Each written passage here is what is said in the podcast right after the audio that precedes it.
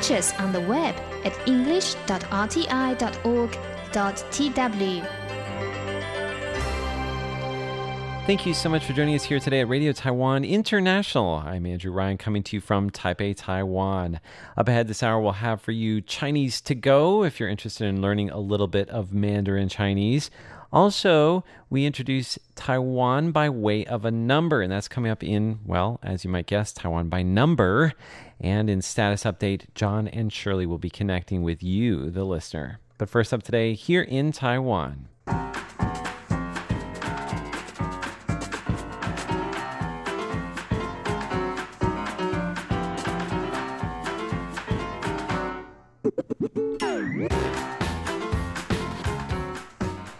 Today is Tuesday, June 4th, and you're listening to Here in Taiwan on Radio Taiwan International.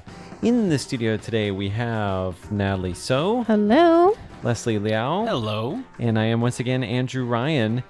In today's program, we're going to tell you about the new Asian American Netflix movie, Always Be My Maybe, not Baby.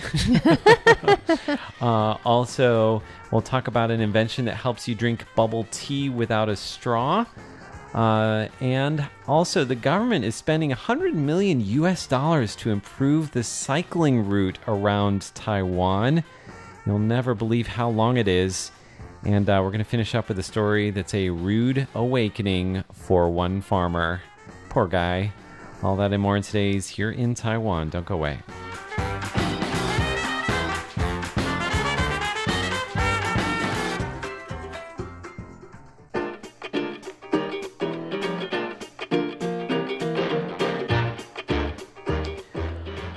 First things first. Today is Tuesday, June 4th, as we mentioned at the top of the show. It is also the 30th anniversary of the Tiananmen incident. And of course, we're talking about the brutal crackdown on the pro democracy protests that took place in Beijing in 1989 on this day. Um, Natalie, do you remember when that happened? I do. And that was a shocker, I think, for the whole world. Everybody was watching. Mhm. And um, uh, the U.S., I think, had sanctions or something on China afterwards. Mm.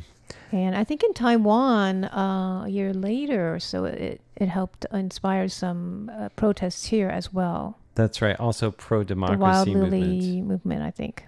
And of course, at the time, uh, China movement. yeah. was only just outside of the, or on this side of the uh, martial law period, which had ended two years earlier. So, still kind of finding its footing in terms of democracy. Hmm, Taiwan, you mean? Yeah, that's what I said, Taiwan. So, of Mhm. course, the two kind of uh, China and Taiwan took two very different routes. That's right. That's something that a person is also highlighting, right? That Mhm. Taiwan, actually, the Kaohsiung incident was 40 years ago this year, and that was a similar, not exactly, there was no crackdown, but Mhm. um, uh, nothing that brutal. But But people were jailed. Yes, for that's sure, true. In Taiwan for Mm, expressing that's pro true. democracy opinions. And that was definitely during the martial law period. right. Um, I'm guessing Leslie, you might be a little too young to remember the Tiananmen I don't incident. Remember anything. I, think you, I don't know if you were alive at that I wasn't even alive. I was in my past life still, as they say. That's okay. I mean, but you would have memories of kind of learning about this incident at some point during your education. Yes, very highly controversial. Um, I remember it because it's it's important, Mm-hmm. and I, I remember when I first heard about it, it kind of blew my mind because they're just like, yeah, um, a lot of the information out there is being suppressed when it comes to this. And I remember actually it was on a Simpsons episode because, You learned You about this in the U.S.? well, yeah, okay. So what happened was there's an episode of The Simpsons where they go to vi- visit Tiananmen Square, and it says on there it says where nothing happened. Oh, right. Yeah. Which is kind of like saying we recognize that something Yeah. happened and there's an attempt to not talk about what happened. And my and I asked my brother what that was all about, and then he's just like, "Yeah, it's pretty brutal." yeah. And I don't think we'll ever really know the official figures for how many people died um, in the crackdown. Oh yeah, I mean there is a professor who meticulously tried to um, record everything by looking at the hospital, um, you know, Records. records, and all this. It was in the thousands, but we Mm. don't know, and it's, it's hard to say. Hard to say.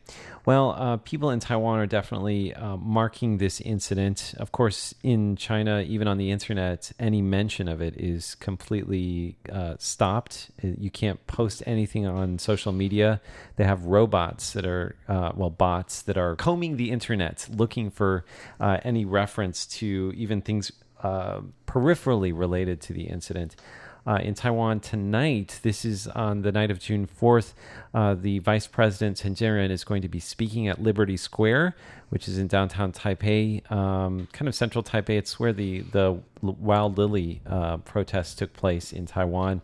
But he'll be speaking on the 30th anniversary, and many uh, high profile figures are expected to be in attendance um, at this evening commemoration uh, at the what is also the location of the Chiang Kai-shek Memorial Hall. Uh, so an important day, a, day that we uh, need to remind ourselves of and make sure that we don't forget.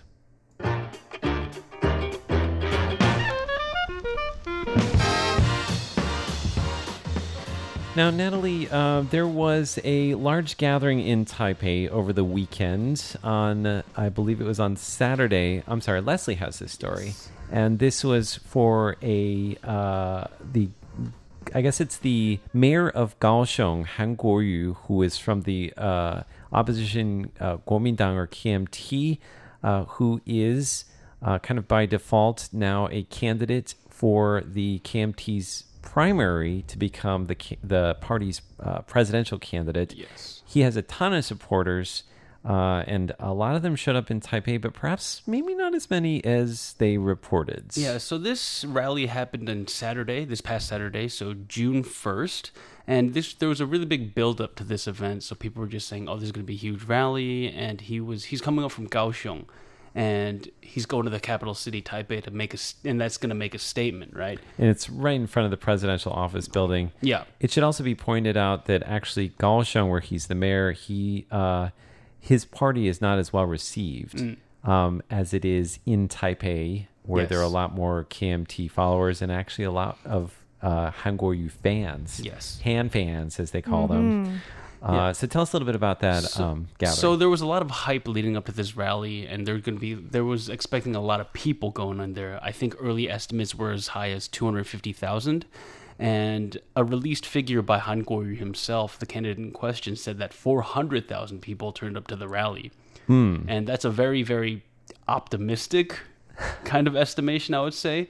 Um, however, a couple other people came out and said um, police actually said, well, only seventy thousand people were actually present, mm-hmm. and then the their oppos- the Kuomintang's opposition, the DPP, the Democratic Progressive Party, uh, one of their city councilors, Liang Wenjie, said, well, the place where they had it, Ketagalan Boulevard, which is right outside the presidential office, well, that maximum capacity is about seventy five thousand people, so there's no way. yeah. And people weren't that crowded. Yeah. yeah. There's a lot of space between the people, so they kind of like measured it, you know, aerially. like, well, it looks like there are only three people per square foot or yeah, something. which is it's really interesting because actually Square meter, maybe. Square meter. this is getting really mathematical because people on the internet they were like Natalie said they were looking at satellite pictures and they're saying well if you fit people really tightly you can fit about three or four people uh, per square meter and when you do the math and you look at the density pictures from a satellite only about it looks like only 17,000 people were there Whoa. So from 400,000 down to 70,000 down to 30,000. Now, not. Some people are saying only 17,000? yeah Okay. it's hard to say. But I mean, it looks like a lot of people because it's full. The place is full, and Right. but then it's not dense. It's not. It's So- not packed. so what would you say if you were a reporter? How, what would you, how would you characterize that in your news story? to be fair, um, Taipei is going through a really weird weather pattern right now, where it rains really hard in the afternoon, and That's a lot of people to show up. I mean, it Yeah. rained really. It was pouring rain. Yeah. that day. And you know, I was on my phone with my dad, who is a Han fan. He's in the states. Is it raining? How's the how are people showing up for the parade? it got It's pelted really really, funny. It really, was hard. Yeah. Pouring. Yeah. So, I mean, I guess uh, if I were writing about this story, I might say tens of thousands. Um, You could be safe doing that. I mean, could it be more, right? right. Or more? Well- well, anything. Uh, anything under a 100,000 is tens of thousands, right? Right. I mean, Or you can say police estimates of this, whereas the organizer estimates this. Hmm. there's a lot of he said, she said, right? But 400,000, I would say, very optimistic. very optimistic. They also kind of did aerial shots of other major gatherings. Can we call them gatherings? Rallies and protests in the same space from previous years and kind of compared the statistics. Uh, so, and it looks like it would be highly improbable that it would have been 400,000 for this, uh, like closer to 100 or less. Yeah. I think is what um, the general consensus is, if there is one about this. Right. Nevertheless, he's still pretty popular. He is definitely popular. and, and actually, even he, the opposition admitted that it was a large and significant turnout. Um, well, there's one more thing to add. Uh, one political commentator, Li Yiping, on his uh, YouTube channel, he's actually had like engineers really, really look at this thing, and he said they came to the cl- conclusion that less than thirty thousand people were there. Wow. Yeah. Wow. So tens of thousands would still work for that as well. This is a huge topic. Yeah.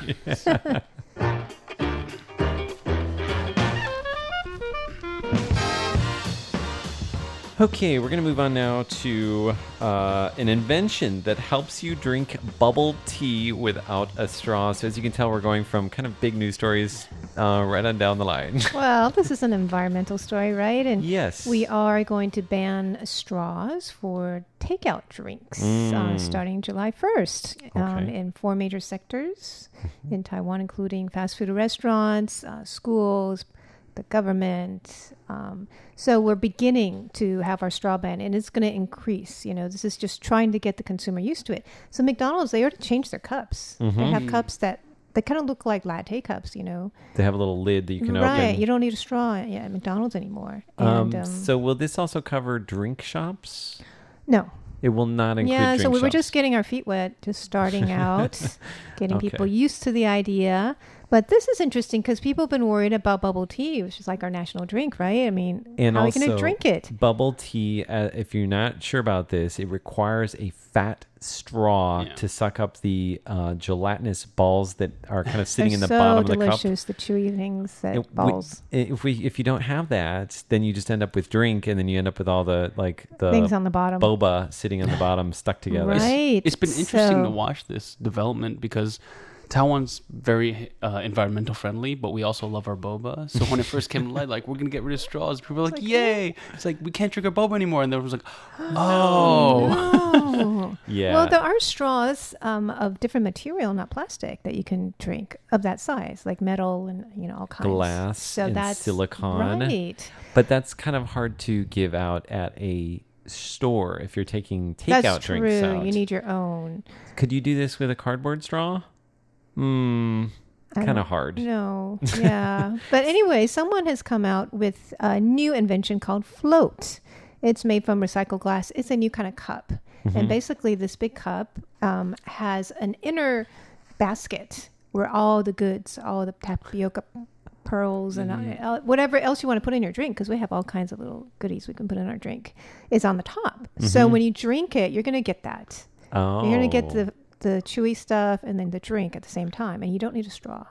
So once the drink kind of goes down and it, it gets lowered towards the bottom of the cup, then you still have the gelatinous stuff sticking sticky. Oh, that's true. And it's dry by then, huh? I don't know how that works. I think that they need to make a cup where the spout is on the bottom, and you hold the cup up and you like suck from the bottom of the oh cup. Oh my gosh. I think you're onto something that there, would be Andrew." interesting. You should invent Oh, one. Oh, patent it! You And heard it here first. Tell people how to use it, right? Without getting themselves dirty. Yeah, without getting it all over your messy. face. so if you're listening uh, and you're an environmentally friendly person, why don't you uh, get to work on that? That's my free gift to you.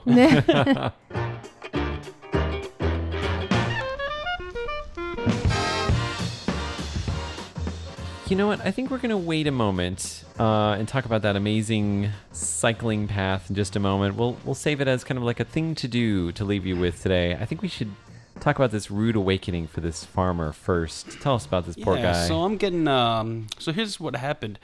Um, one day, a farmer, a rice farmer, woke up and he found out that all of his crops had been dis- had disappeared. oh, Yeah, and this is the uh, the first harvesting season for rice in Taiwan. So as you can guess, probably someone came in and took it. I'm not talking about petty theft. I'm talking about patty theft. Oh, I'm not talking about. I'm not talking about Grand Theft Auto. I'm talking about Grain Theft Auto. Oh, you didn't. Oh. All right, so enough bad puns. This story originates in southwestern Taiwan, and more than one farmer woke up to find that their rice crop had been depleted overnight. So what happened was there was a 23-year-old man surnamed Huang, and he hired seven agricultural workers to ride uh, rice harvesters throughout the night for Oh, two hours, goodness. and they took about let me see, 320,000 new NT worth of rice. So, So, that's about ten thousand U.S. dollars. estimates say about 11,000 US dollars. Whoa. And the reason why Huang did this was because he had a lot of debt. Uh-huh. So he was in a hurry to pay off the debt, and he knew the insides of it because he himself uh, often got hired to, uh, you know, harvest grains of rice for, for these farmers. Ah. So he knew Wow. everything. So he got caught though. He He's did get caught. in the news. He did get caught. Well, I have to ask you, like, to to kind of harvest a whole rice paddy that takes a little bit of time, and also it makes a lot of noise. The the combine or like the rice harvesting machines are not quiet. I've definitely recorded that sound before for my show. Really? Hmm. Yeah. So they're not So quiet. no one woke up, woke up in the middle of the night. well, I'm assuming they must have, haven't they? I know they didn't because did didn't they find get out caught? until How did he later. get caught? they they got caught. I, it doesn't say how they got caught, but what happened was uh, these farmers, all like seven or eight farmers, woke up and everything was gone. So they're just like, okay, something's wrong. So it was seven or eight farmers, not just one farmer. yes, Wow. Yeah. That's crazy. I'm surprised nobody woke up. I mean, that's a sound you never hear at the nighttime, right? That's only a sound you hear. What does it sound like, Andrew? Okay. Is that good? I mean, I guess I don't know if anybody listening they has must any have been sleeping. They must be really tired. They must have been, right? I mean, I think that would have woke me up though. I think it would have That, woken that me up sound too. that you just made, yeah. maybe the farms are far away from the residences. Ooh, good call. Ah. The uh, the, the the rice paddies out there get really really dense. Like they they get huge. They take up Yeah. huge spaces of land. What if they followed the grains of rice? a little follow the trail. That would have been an amateur mistake. Amateur mistake. well, I'm assuming it was his first time doing this and his last time doing this. I'm glad they found him.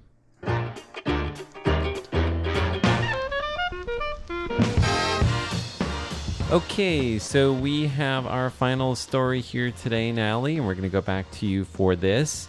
Uh, this is the, uh, I guess, Circle Island cycle route. Circle Island cycle route. I wonder what they call it. At any rate, the government is spending a ton of money to improve it, which is very exciting. And we said at the top of the show that you might be surprised to know how long this route is. I wonder if it's one of the longest cycling paths in the world. Good question. We should look into this. I think we should. It's 939.5 kilometers. wow. It goes around the island, includes two highways, and the government's going to spend 100 million US dollars over the next four years to upgrade it. Hmm, I mean, what- it's already there, but they're they going to make gonna it better.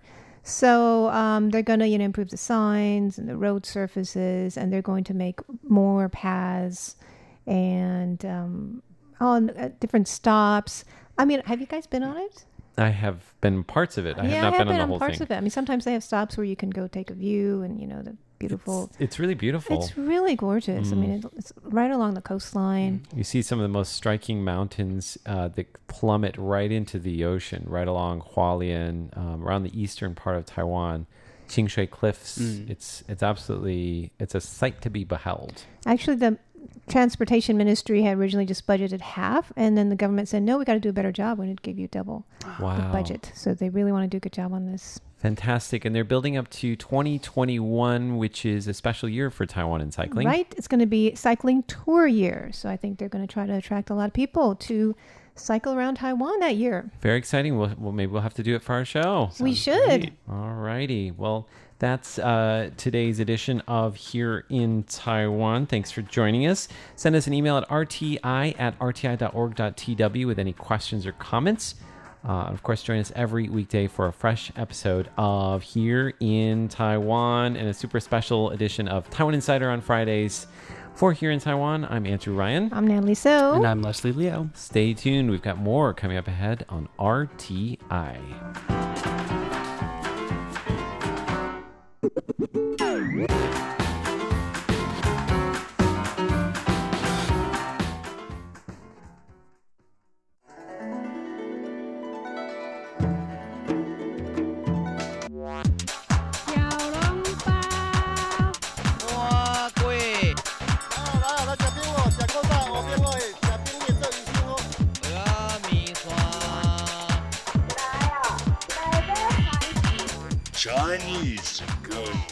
Real Chinese for real people.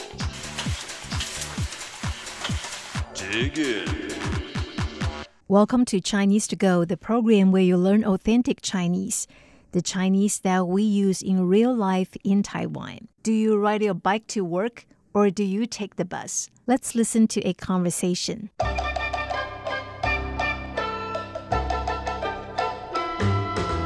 我每天都骑脚踏车上班，有益健康又省钱。你平常是搭公车来上班的吗？我都坐公车到办公室，骑脚踏车太累了。你要骑多久才到公司呢？骑车很快的，有专用的脚踏车道，大概二十分钟就到了。我坐公车要半小时。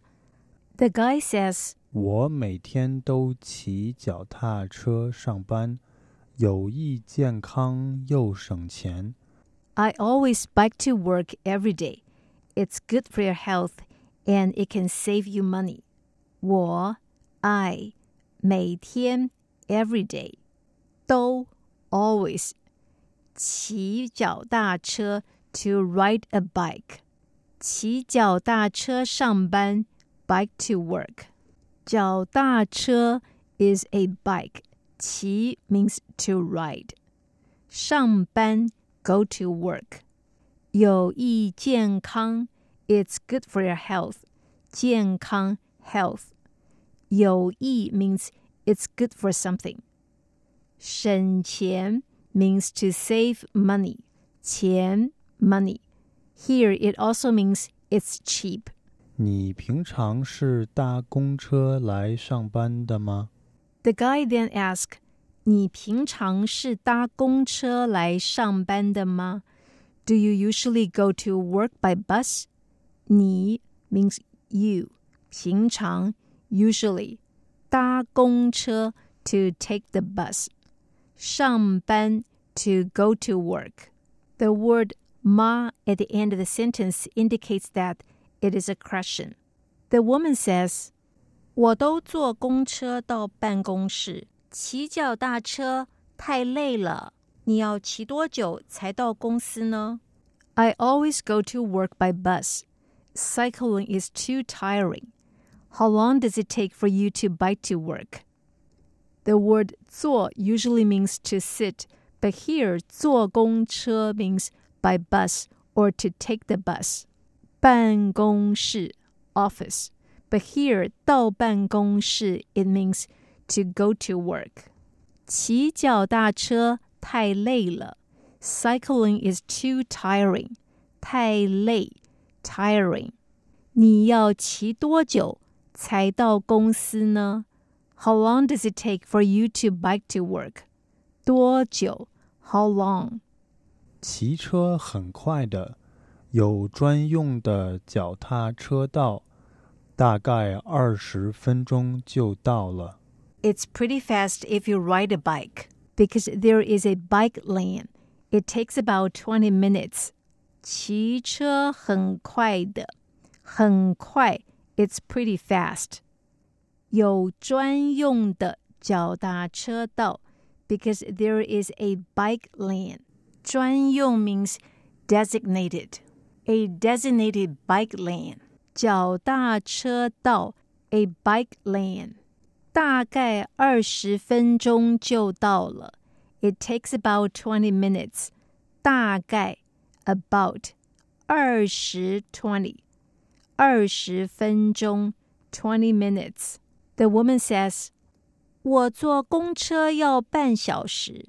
It takes me half an hour by bus. 半小时 half an hour. 要半小时 means to take half an hour. Before we end today's program, let's listen to the conversation at slow speed again. 我每天都骑脚踏车上班， 有益健康又省钱。你平常是搭公车来上班的吗？我都坐公车到办公室，骑脚踏车太累了。你要骑多久才到公司呢？骑车很快的，有专用的脚踏车道，大概二十分钟就到了。我坐公车要半小时。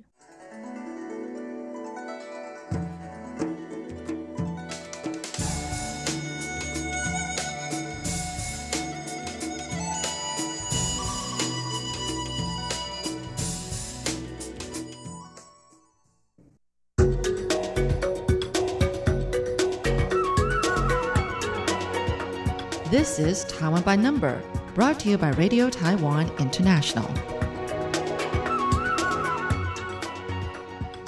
Each week in Taiwan by Number, we share a facet of life in Taiwan by way of a number. And this week, we're talking about islands, specifically Taiwan and all of its outlying islands. Natalie, can you guess how many islands there are? I have no idea, but um, 10, 10. Oh, come on, you can do more than that. 50, 15? 50. 50. All right.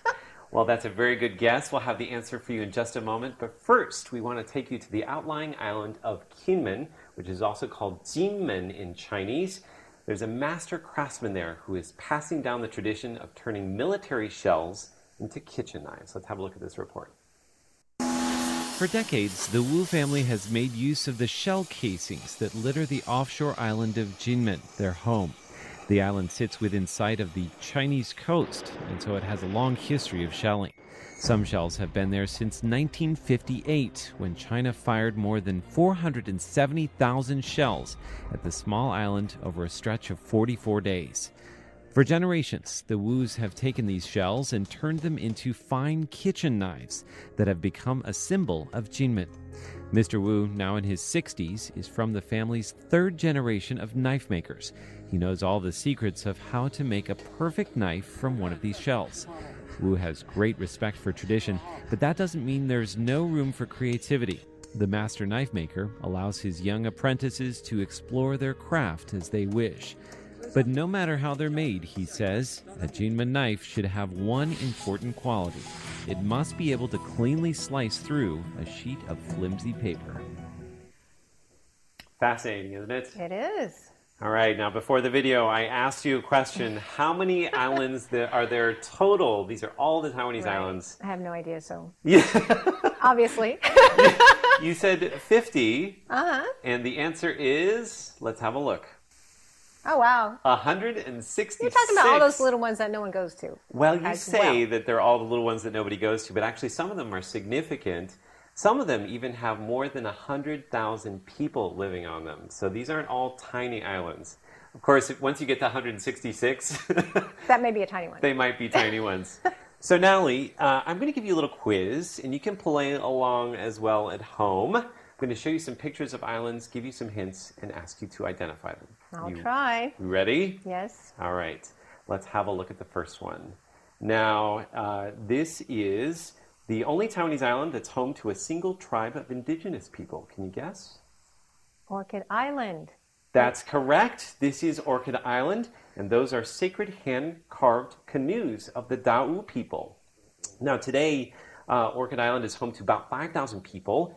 4,200 of them are from the Dao tribe, uh, and this is one of the most uh, well preserved indigenous cultures in Taiwan because it's on a separate island from the rest of Taiwan. I heard it's really beautiful. I haven't been there. It is beautiful. Um, I would recommend it. All right, let's have a look at another island. Okay, so this one, its best known feature is its prison. Green Island. That is correct. This is Green Island. What you're looking at there is the Green Island White Terror Memorial Park, which is part of.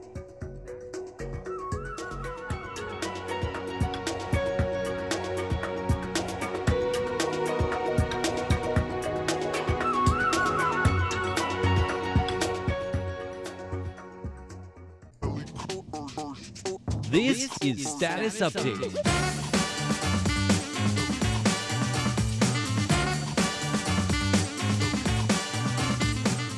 Welcome to Status Update. I'm Shirley Lin. I'm John Van Trieste. It's that time of week where we get to your letters, your letters about our programs. So we always love to read your letters and also Facebook comments, you know. But anyway, let's update our status. Okay. Well, Dragon Boat Festival is coming up. So we're really excited because you and I, what? Very soon. Yeah, very soon on Friday, the 7th. And um, it's that time of year where there are dragon boat races and also people eat these uh, glutinous rice dumplings. Oh, I love them. I know, and they're your your and my favorite. They so come in all different kinds of styles too, so it's really difficult to get bored with them. There's Yeah. lots of different varieties. I actually brought one for lunch today. You're getting an early start. Oh yes, you know, um, good thing is that actually these kind of things are pretty much offered all year round. But around this time of year, uh, is mass production, and then we have so many choices. So you didn't make it yourself. It's not a homemade. Oh no! But you know, I do know how to make them. My mom used to teach me Oh. years and years and years ago. So they're they're they're, they're, they're fun. Um, basically, it's uh, you know rice, glutinous rice. Cooking with Shirley Lin. Uh, it's uh, uncooked rice, right? Mm-hmm. And then you fill it with all these different stir-fried um, stuffings like black mushrooms, Peanuts? and Boiled peanuts, yes, and boiled peanuts, yes, softened peanuts, and then maybe these dried shrimps, and Um, uh, sometimes people put an egg yolk in there, and um, yeah, and maybe a piece of meat. And then you wrap it all up in these, um, they're banana leaves, aren't they? It depends on where you're from. Depend- yeah, depend- yeah. There's different styles of doing this. Right, Um, and you wrap them up in a such a way. shape. It's like a yes, pyramid. shape, and you kind of tie it up with string, and then you steam them. Yes, in some a steamer. boil them though. That's the fun thing about them is like there's so many ways to make them. Yeah, and they're yummy. They I don't know. W- you and I seem to like the, those kind of food. You know, glutinous stuff. It's really probably not doctor recommended to have I more than know, I two at any one time. They're very definitely rich in calories and oil. Um, Yep, probably more than your daily intake, but you, once you start, it's hard to stop. I know. I, guess know, the good thing is that it's so filling that you really can't do more than two at a time. It's Yeah, yeah. You know, depending on the size. Sometimes they come smaller. Sometimes come bigger, and and there are sweet and salty ones too. Mm, there Um, there is some uh, sort of like desserty variety, although they're not intensely sweet. Yeah. Do you like those? I don't exactly like the sweet ones. Yeah, they're more like a, a gelatinous type of a dessert, aren't they? Because of the Jello. stickiness of the rice. Right, right. Um, I think they're soaked in lye. Is that what makes it that sort of consistency? It's I very jelly-like. Okay, it and is. you might stuff it with a few sweet things like I don't know. I've seen like red beans. yes, yeah, um, very sticky. Those are nice. Yeah, They're served cool though, unlike the savory ones. Right. And so I was saying about dragon boat races, right? You know, I've got a friend who just arrived a couple of months, and he's already been pulled into a team to race at the dragon boat races. Which one is that? There's one that actually you could probably, if you strained your neck a bit, see from our office. It takes place at the river that runs a little bit away from us. Yeah, in yeah. The park. Yeah, I'm I'm not quite sure. He's not even quite sure, but basically, because it's like taking intense Chinese course. I think it's the school that pulled her into the team. Mm-hmm. Oh, they do sometimes field. I mean, it's definitely an experience, isn't it? Yeah, it is. So anyway, she, he's been having early practices and all that kind of stuff. Anyway, he's just going to go along with the flow, see how it goes. Anyway, so those are the fun things to do and eat. I mean, to watch and eat on um, Dragon Boat Festival. There's a lot of stuff that goes on that day, and a lot of uh, interesting and sort of bizarre customs. Did you, when growing up, like do that thing with the egg, where you No, noon you're right. That's also the you have no. to like balance an Uh-uh. egg on end A at raw noon. egg, A raw egg, and I forget why you're supposed to do that. I don't know something about the solar, the The, the yang energy or something like that. But people and like right at noon, right, right, at noon. Yeah. Noon is also people have this uh, thing about uh, water that's you get at noon on the Dragon Boat Festival. It's supposed to be specially powerful somehow. Oh, That's it's a kind of wine almost, isn't No, it? No, that's a different thing. Oh, that's a It's- like I said. There's a lot of things going on during the Dragon Boat Festival. Yeah, It's a- you're right. It's a a hot time of year, but a very fun time of year to be out and watching the races, and Uh-huh. of course, stuffing your face. Yeah. It wouldn't be a Taiwanese festival if you didn't stuff your face. Yeah, that's true. That is true. Anyway, I'm sure our listeners would love also to hear their letters being read. And um, we always love to hear from you, just uh, what you have to say about our programs, good or bad, and give us ideas of, you know, what kind of programs you want to hear or how we can do better. Um, it's really introducing Taiwan to the world. But uh, if you are ready to write us a letter right now, take up your paper and pen and write the address down. It's P.O. Box 123-199 Taipei, Taiwan. And our email address is rti at rti.org.tw. Of course, you can always leave us a note on Facebook telling us what you think. We look forward to hearing from you. Okay, so the first letter here is coming to us from Hisataka Fukuda, and he's writing from Japan. He listened in on May 14th at 15320 kilohertz. The time was 335 to 400 UTC. SINPO rating was 33232. That's not very good. Uh, under comments, he says, Thank you always for the fun broadcast. I especially like the show during this time when Tom and Pops flow and listen. I, I guess that's pop music. Okay, so it's my music program, Jukebox, Jukebox Republic.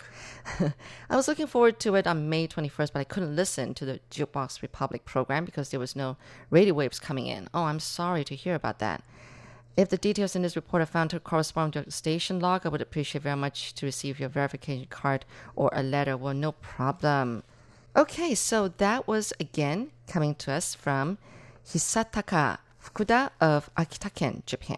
We're going over now to Brazil, where Reginaldo Asunciação writes, Hello, how are you, dear sirs, and of course, ma'ams?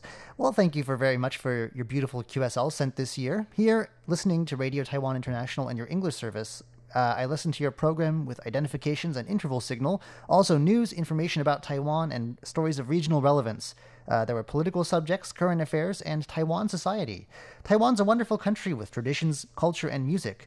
This transition was received with a poor signal on May the 3rd. It was 9405 kilohertz from 1600 to 1630 UTC. Of course, being in Brazil, that's uh, very nice to hear that you could pick us up at all. We're Yeah, not broadcasting really. that part of the world in English at the moment. Thanks for the effort. Uh, SINPO was 23222, as you would expect, would expect uh, a poor signal, but occasionally clear, with fading noted uh, around 1613 UTC during that segment that was broadcasting at the time. Also, please, I'd like to obtain information about Radio Taiwan International and your English service, uh, some QSLs, in case this is correct. Uh, thank you very much, and yours sincerely, Reginaldo Asunciação of Brazil. Okay, then uh, we're hearing from M. Salim Akhtar Chada, who is the president of Seven Stars Radio Listener Club in Pakistan. Uh, good to hear from you. Today, I listened to your program. I'm sending a reception report of Radio Taiwan International. No problem. And this was dated May 19th. I mean, it's the day he listened in. Uh, at 1600 to 1700 UTC, the frequency was 9405 kilohertz and SINPO rating was 4 across the board. He used a Radio Tecsun PL660 with telescopic antenna. Oh, I made a mistake. I'm sorry. He listened in actually on May 22nd. And then on another day, he listened in on May 26th at the same time, at the same frequency, 9405 um, kilohertz. SINPO rating was better, 5 across the board. Oh, that's almost perfect. And um, again with uh, Radio Tecsun PL660 with telescopic antenna. Thank you so much for writing. And that was coming to us M. Salim Akhtar Chada of Pakistan. Hope to hear from you again. We have a letter here from Yukihiro Yuasa, who's writing to us from Yagi Prefecture in Japan. It says here, it's with great pleasure that I report reception of your broadcasting station as follows. This is a report about our May 18th broadcast on 12100 kilohertz from 1120 to 1140 UTC. Uh, this is a, the music program. It seems that you have a that your program is especially popular this week, Shirley. Yeah. Uh, this is there was some opening music followed, followed by the news, and then a song called "How Have You Been" by Eric Chou. Then another song called oh, this doesn't have a very nice title. yeah, yeah. Not be friends anymore after this. Okay. Mm-hmm. Uh, then there was closing music uh, with some jazz. Uh, under the comments, it says, How are you? We've been listening to English programs during this time since 2017. There was some interference, but it was powerfully received. The broadcast from 1120 UTC was short but satisfying. I hardly knew the content of the news, but the last 10 minutes was fun because it was the music of Taiwan pops. I really like Eric Chou's ballad song, and I want to listen to it again. Please search for more about this broadcast, as you can only find the regular one hour program schedule on the RTI website. Goodbye. If the details in this report are found to be correspond with your station log, I would appreciate very much to receive your verification card or a letter. Yours truly, Yukihiro Yuasa of Miyagi Prefecture, Japan. Okay, we move now to India. This is coming to us from P.S. Sikhar. Uh, he listened in on May 27th at 15320 kilohertz. SINPO rating was 44344. Uh, he said the transmission was good. And he listened to the news and about Donald Trump, uh, the president of the USA, visiting Japan and uh, watching excitement of Grand Sumo. Okay, so I guess he was there watching a uh, sumo wrestling match. And then fatal collapse of a school stage in China. One died and 14 injured. Uh, Taiwan's China Airlines grounded jet bound for Shanghai after a bomb threat. And he used uh, a receiver Tecsun 606 with antenna, a telescopic antenna. Well, thank you so much for your detail. So that was coming to us from P.S. Sakar of India. Thank you. We have a letter here coming in from our friend Brian Newell in Logansport, Indiana, in the U.S. It says Dear RTI, it has been a busy spring here, lots of rain. I hope the weather will be good for the crops in Taiwan. Most farmers here have not been able to get into the fields. Only 14% of the corn has been planted, compared to 86% last year at this time. Best wishes from Brian Newell, Logansport, Indiana, in the U.S. And we have a stack of reports here, including it looks like you listened into Jukebox Republic. Uh, there was a a show about Fish Leong from Malaysia with a five year old son. Then an episode of Here in Taiwan about same sex marriage with some mass weddings. Also, President Tsai trading some barbs with Terry Gou, who is a presidential hopeful here. There's an episode of In the Spotlight featuring Daniel. Uh, he was talking about Gogoro, which is a popular scooter, electric scooter brand here. Of course, Taiwan Insider, our video slash audio program. Uh, Natalie's word of the week seems to have been culture and Andrew discussed uh, same sex marriage in the WHO meeting. And there was also an episode of On the Line uh, about the third symposium for athletes with disabilities in Taichung. So that comes to us again from Brian Newell in Logansport, Indiana, in the U.S. Okay, back to India. This is coming to us from Mr. Miralida M. of Bangalore, India. It says Dear ma'am, sir, I listened to the great programs broadcast by Radio Taiwan International.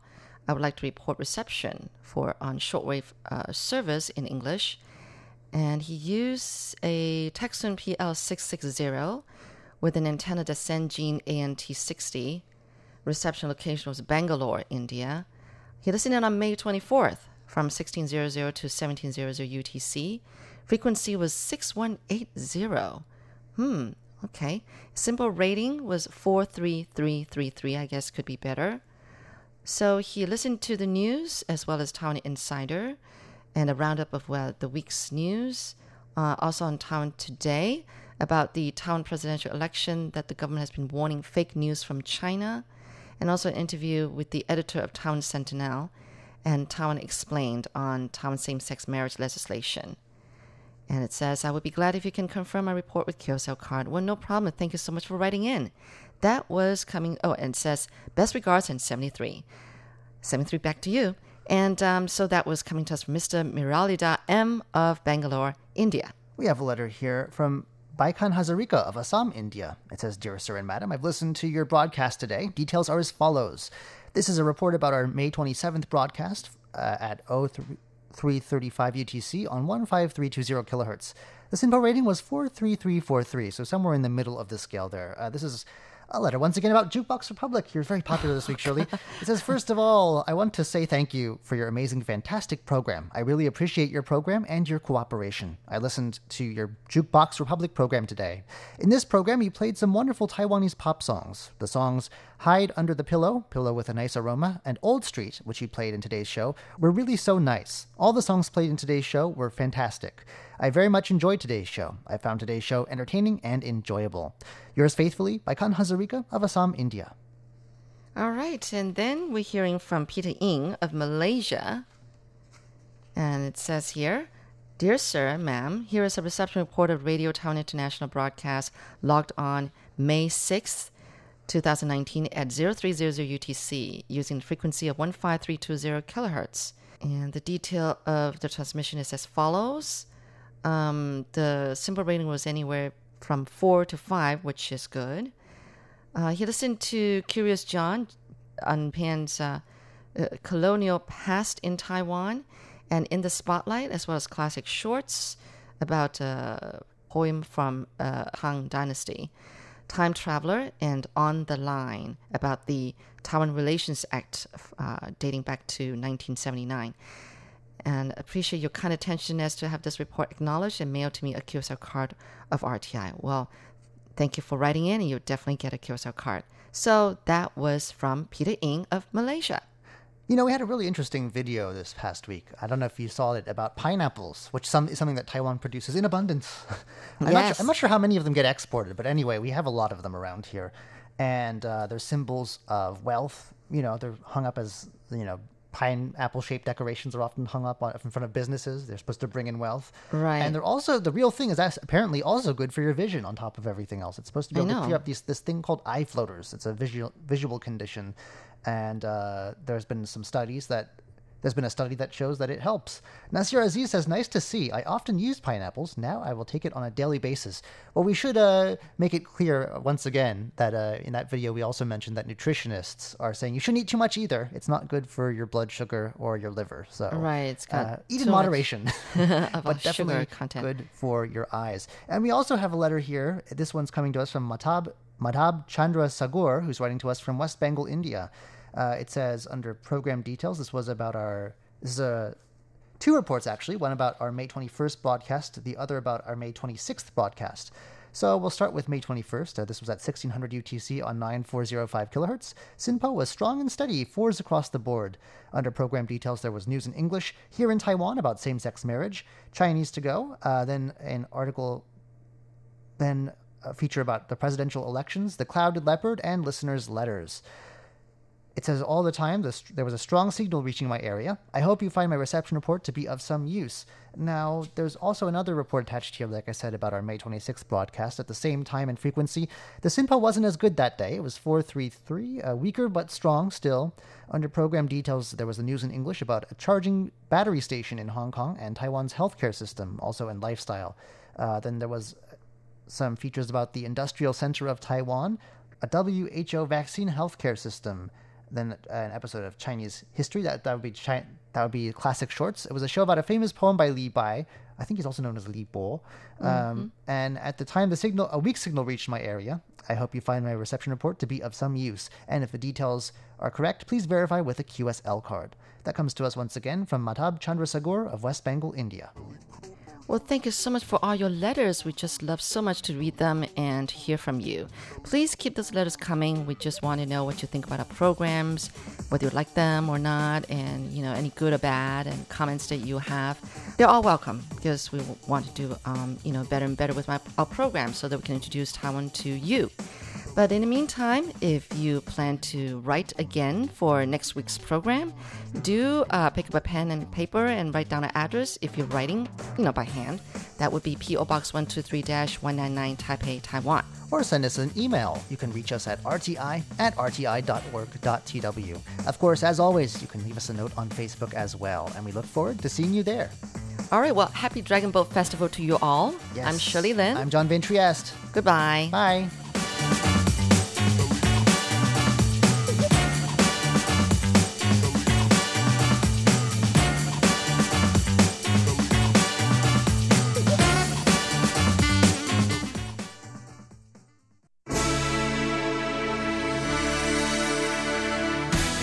Thank you for listening to Radio Taiwan International, broadcasting from Taipei, Taiwan. Check out our website at english.rti.org.tw. Again, that's english.rti.org.tw for the latest news and features from Taiwan. You can also listen to our programs and watch videos as well. Our 60 minute English language program can also be heard every day at the following times and frequencies. In southern China and South Asia from 1600 to 1700 UTC on 6180 kilohertz. Again, that's in southern China and South Asia from 1600 to 1700 UTC on 6180 kilohertz. And in Southeast Asia from 0300 to 0400 UTC on 15320 Again, that's in Southeast Asia from 0300 to 0400 UTC on 15320 kilohertz. We'd love to hear from you. Please send your comments to PO Box 123 199, Taipei, Taiwan. Again, that's PO Box 123 199, Taipei, Taiwan. Or send an email to rti at rti.org.tw. Again, that's rti at rti.org.tw. Also, visit us on Facebook. The address is fb.me forward slash Radio Taiwan International. Once again, on Facebook, we're located at fb.me forward slash Radio Taiwan International for videos, photos, and news of interest from Taiwan. Thank you once again for listening to Radio Taiwan International.